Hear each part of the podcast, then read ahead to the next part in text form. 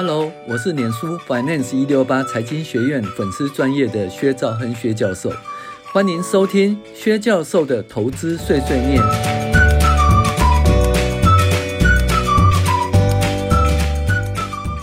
财报怪谈四：护城河满出来会淹水啦，然后赚太多，妈妈告儿子。好，那我们都知道巴菲特在讲说护城河嘛。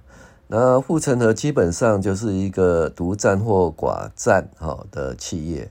那通常这个护城河呢，是独占或寡占的企业是有政府的一个特殊给予特殊的独占的地位哈。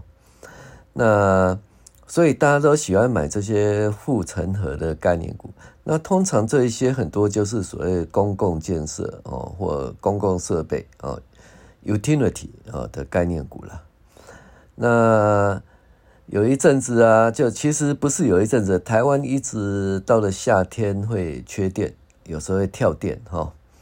那缺电或跳电的时候呢，那也就是说这个发电哈，发电厂的股票哦，卖电的电力公司股票哦，会一直上涨啊。那我们都知道台台电公司哦，并没有上市或上柜。所以呢，这一些发电厂股票或诶、电厂的股票呢，基本上哈都不是台电公司，但是呢，他们都大部分都是台电公司的子公司或转投资的啦哈，因为必须要有裙带关系哈，才能够拥有这个护城河的特殊的诶、寡占啊的地位。结果呢，因为就是。他的盈余就诶越来越多，越来越多，就赚蛮多的哈。那赚蛮多的话，盈余创新高，那股价当然也会创新高啦。可是呢，结果呢，诶有一次呢，股价突然大幅下跌，大幅下跌，诶发生了什么事？不是盈余创新高吗？哦，原来就赚太多，被眼红了。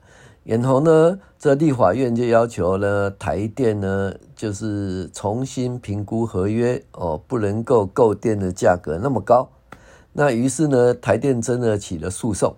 那诉讼以后呢，大家怕说，哎，这些公司呢，哎，获利没办法像以前那么高，所以股价就大幅下跌了哈。同样的哈，像说有线电视公司啦，哦的那个收贿啦。还有呢，像说那个电信公司哈，中华电信啊，台湾大哥大远传啊，它的收贿，那这些收贿呢，其实如果赚太多呢，都会被这个主管机关哈，就也不是啦，民意代表会施压哦，所以呢，会避免它的一个呃护城河呃太宽哈。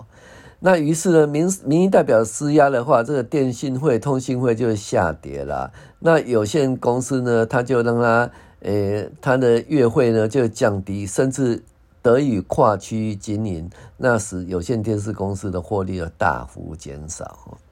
所以不要以为说这些所谓护城的概念股是很好的，因为这些拥有独占或垄断的地位，基本上都有政治力在后面撑腰，而这个政治力呢，在民主国家呢，受到国会的呃监督。